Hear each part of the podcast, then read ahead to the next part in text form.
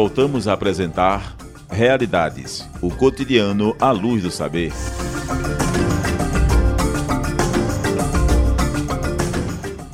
A gente está conversando com o professor Alexandre Simão, do Centro de Educação do UFPE, e ele fez trabalho de doutorado e, e, é um especialista, tem até grupos de estudo na universidade sobre o pensador Michel Foucault, que é um grande pensador, filósofo, muito interessante, estudado em várias, várias áreas. Né? O que, que esse pensador, o potencial crítico que você viu nesse autor, te auxilia assim, na tua concepção de educação, mesmo nos teus, nos teus projetos? É, primeiro, eu, eu, penso que há uma, uma recepção tardia é, do pensamento do Foucault pela né, pelo campo educativo brasileiro. Né? Isso se dá mais ou menos nos anos 90. O pessoal do Rio Grande do Sul ajuda muito né, a, a, gente a, a fazer essa, né, essa incorporação das reflexões críticas do Foucault no campo educativo, né, mas ao mesmo tempo é, essa recepção ela se dá né, associando muito né, linearmente o pensamento do Foucault com o que a gente chama de pós-estruturalismo o que para mim é problemático. Né? Então eu te diria assim, acho que o, o Foucault tem reconhecidamente uma importância seminal né, para pensar a educação, né, desde vigiar e punir. Né? Porque, Essa embora obra... ele se dedique, hum. né? eu acho que é uma, uma, obra visionária. Se você pensa Vigiar e Punir, publicado nos anos 70, e você vê a situação educacional hoje, atrelada com a, as questões de violência, então acho que me parece uma obra visionária, porque hum. já ali né, o Foucault mostra como aquele modelo né? Em que algumas pessoas né, equivocamente pensam né, que Foucault está né, fazendo uma leitura empírica né, ou empiricista né, do sistema prisional, quer dizer, me parece muito mais que ele está analisando né, quer dizer, o modelo, o dispositivo, a lógica de ordenamento social que aparece ali naquela instituição prisional. Ele diz essa lógica ela também aparece na escola. Né? Ela também aparece na escola, quer dizer, né, a escola como um movimento de disciplinarização do corpo né? e, sobretudo, da subjetividade. Né? E, sobretudo, da subjetividade. Então, acho que uma contribuição primeira né, do Foucault né, para nós, educadores, é exatamente de mostrar né, essa relação conhecimento-poder, né, conhecimento-poder como alguma coisa que atua, atua de maneira muito intensa na formação de nossa própria subjetividade. Então, acho essa uma contribuição singular. Mas eu, particularmente, né, sobretudo no doutorado, eu tenho explorado uma faceta do Michel Foucault pouco conhecida, né, ainda entre nós, porque é o Foucault dos cursos no Collège de France. Né, dos últimos cursos no Collège de France. E é pouco conhecido até porque o material está sendo né, disponibilizado né, agora. Então, uma obra recente do Foucault que eu acho de extrema relevância para nós educadores, daí a gente ter montado um grupo de estudo aqui na Federal sobre ela, que é a hermenêutica do sujeito. Nessa obra, o Foucault ele traz dois conceitos centrais. Né? Ele está analisando um texto também pouco lido do Platão, que é o Alcibíades. Né? Ele traz dois conceitos. O primeiro é o conceito de cuidado de si. Né? Então, ele, ele relê né? não só a filosofia, mas toda a tradição né, de educação, de paideia, de pedagogia ocidental, né, a partir da noção de cuidado de si. Né? E a segunda noção é o que ele chama de experiência, né? ou o processo de autotransformação do sujeito. E ele, ele denomina isso de espiritualidade. Então, esses dois conceitos, cuidado de si e espiritualidade, que aparecem né, nesse, nesse Foucault do Collège de France, eu, eu acredito, né, em pouco tempo, ele vai nos possibilitar exatamente refletir sobre o tipo de modelo formativo que a gente vem né, disponibilizando para as nossas crianças, para os nossos adolescentes né, na, na atualidade.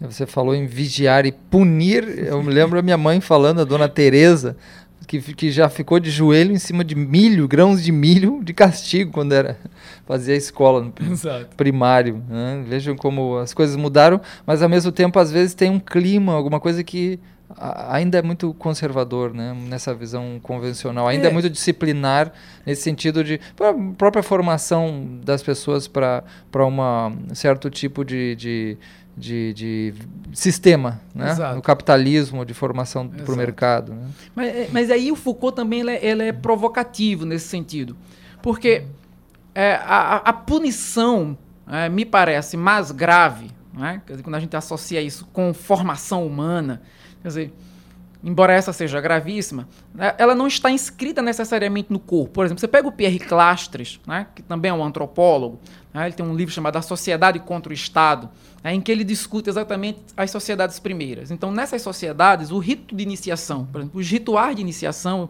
diz o Clastres, é uma forma de pedagogia. Né, uma pedagogia que nos parece, a nós modernos, muito cruel, porque ela toma o corpo como objeto de inscrição da lei social. Então, é uma forma de pedagogia, né? quer dizer, é um trabalho pedagógico que usa, inclusive, da tortura né? como elemento de marcação, né? de inscrição daquele sujeito dentro da lei social, né? dentro da comunidade. Isso nos parece muito cruel. E aí, o processo de modernização da pedagogia é um pouco de né, extinção desses métodos, né, digamos, violentos, vou usar assim, no sentido físico da palavra, né, do campo educativo. Entretanto, Foucault nos alerta que o fato de nós termos uma pedagogia, né, digamos, muito mais limpa no que se refere ao uso da força física nos processos educativos, nós temos uma pedagogia, entretanto, talvez muito mais perigosa, que não marca o corpo com a palmatória ou com o milho, uhum. mas marca a consciência do sujeito.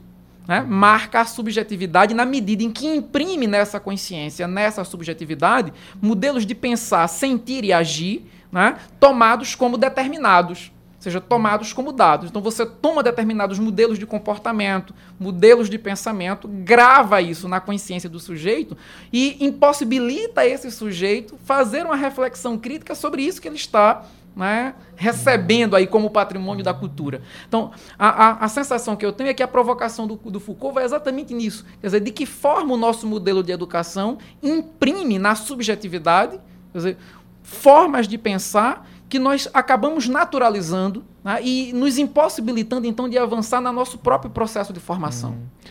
Agora, uma pergunta mais específica dentro dessa, dessa dimensão. Como é que a gente tem que lidar, então, digamos assim, como é que você aconselharia? Isso é muito, muito difícil.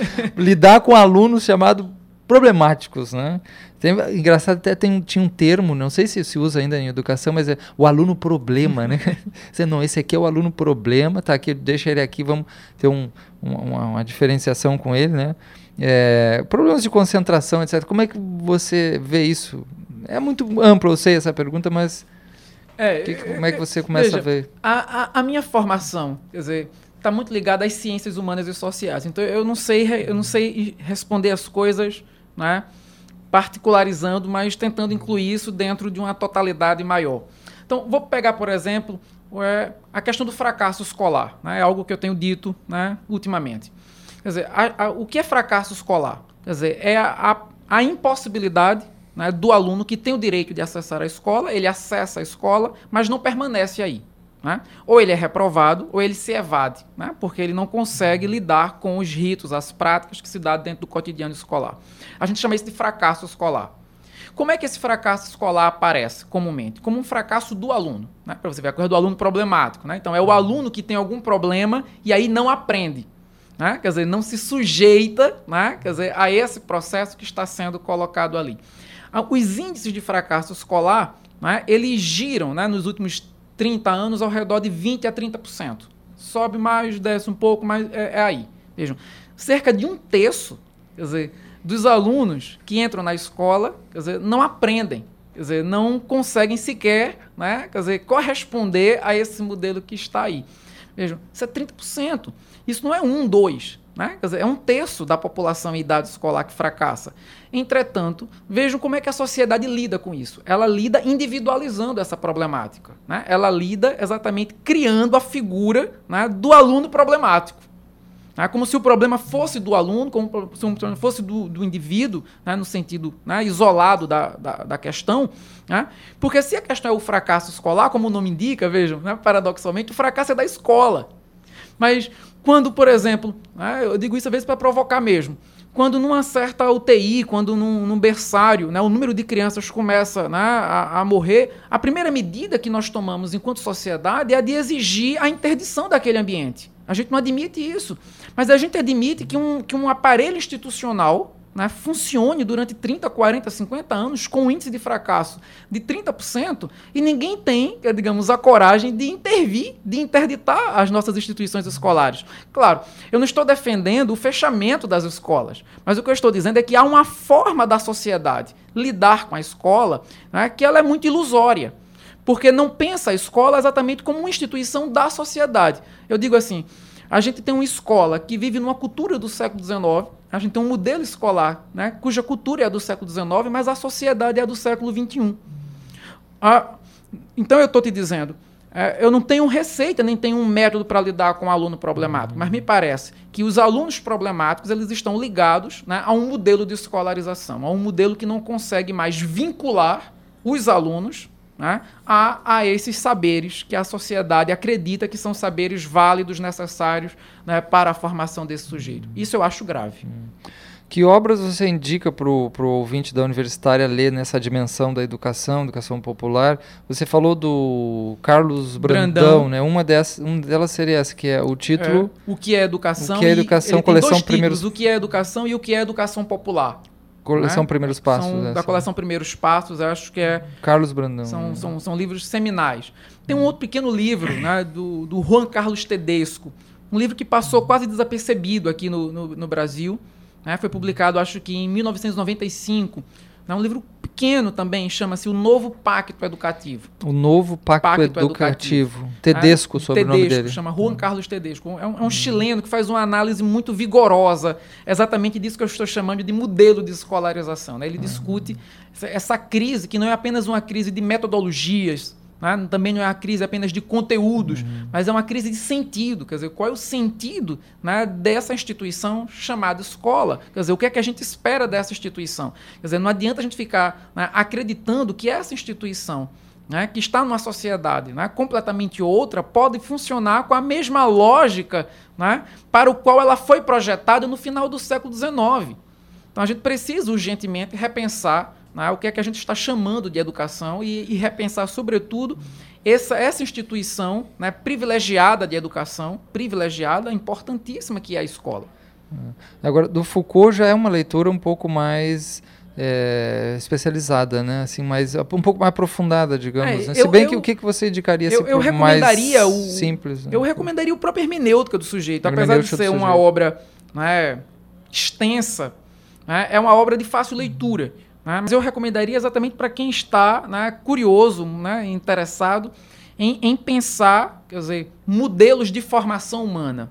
Né? Ou seja, uhum. aí é, o Foucault não discute escola, os problemas da escola, ele está discutindo, quer dizer, o modelo de ser humano, o modelo né, de pensamento que a gente vai construir para pensar esse humano e que impactos isso tem na formação né, desse sujeito. Eu acho que é uma obra, eu recomendaria, né, embora mas não precisaria uma leitura anterior, eu acho não. Eu, acho, eu penso que né, o Foucault tem uma particularidade, né? Os cursos no Colégio de França, eles tinham uma autonomia própria, né? Eles tinham uma cara própria, uma feição muito própria. E o hermenêutica do sujeito é um curso muito bom, quer dizer, ele é um hum. curso muito limpo, muito direto, né? Para quem é. quer entender formação humana. Agora, professor Alexandre, como é que, como é que você vê, como é que implementar uma educação, uma visão, essa educa visão de educação popular que você está trazendo e de cidadania, nesse contexto de educação por demais técnica especializada, né? A gente vê aí uma avalanche de cursos profissionalizantes, todo muito voltado para essa dimensão.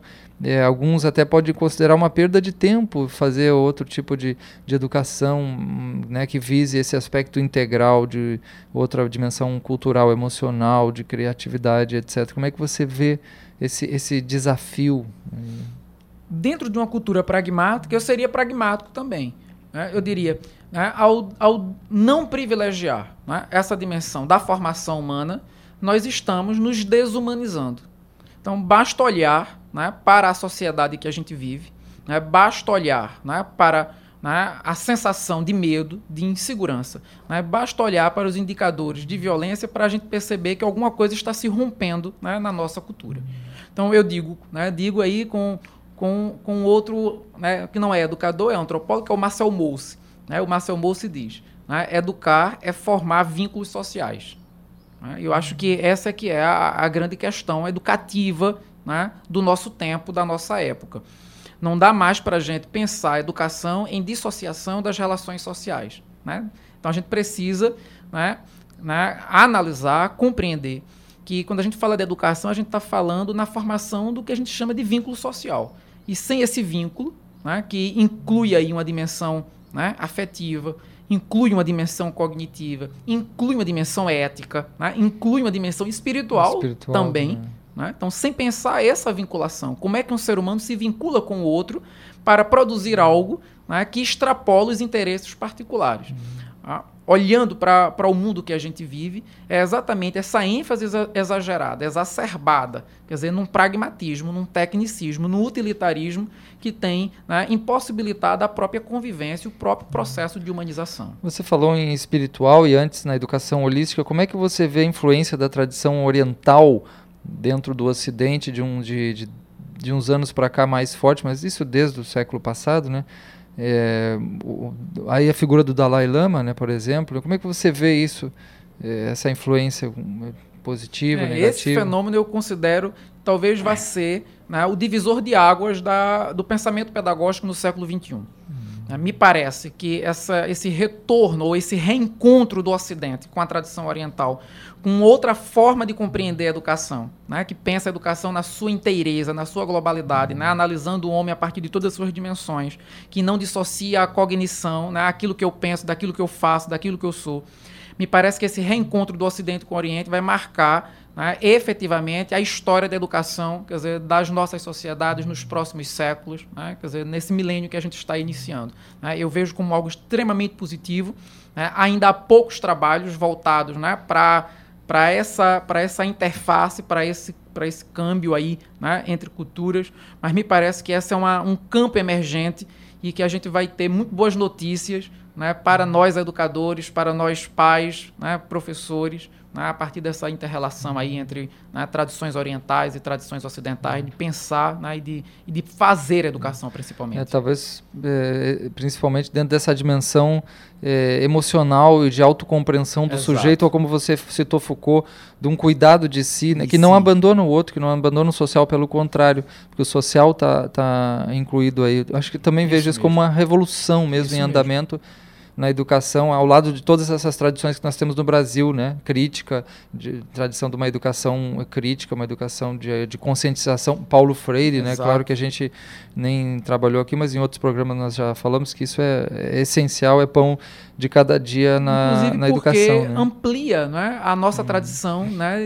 iluminista, dizer, de pensar né, o esclarecimento é. não apenas como um domínio sobre aquilo que nos é externo, né, sobre a, a, natureza, por exemplo, Exato. mas pensar o esclarecimento, pensar a iluminação como um processo de amadurecimento pessoal, como um processo de florescimento né, uhum. dessa capacidade de sabedoria intrínseca que todo ser humano, todos nós temos. Exato. Você quer deixar algum um telefone de contato aí para alguém quiser mais informação? mesmo da loja, a loja Cor do Coque, que é uma loja que, que é né, com produtos que são feitos lá na, na Vila do Coque, vendidos lá na, na, torre, né? Você tem, tem algum telefone de contato ou mesmo da ONG, da, da Associação Neinfa, tu quer deixar algum? É, eu posso deixar dois contatos, um Deixa. contato para quem tiver mais interesse lá uhum. né, na experiência da comunidade do Coque, liga para o 3448 3087. 3448 3087. É, E quem quiser talvez mais esclarecimentos, né, ou, ou indicação de caminhos, né, para discutir essa questão da formação humana na contemporaneidade, liga aí para a coordenação de pedagogia, uhum.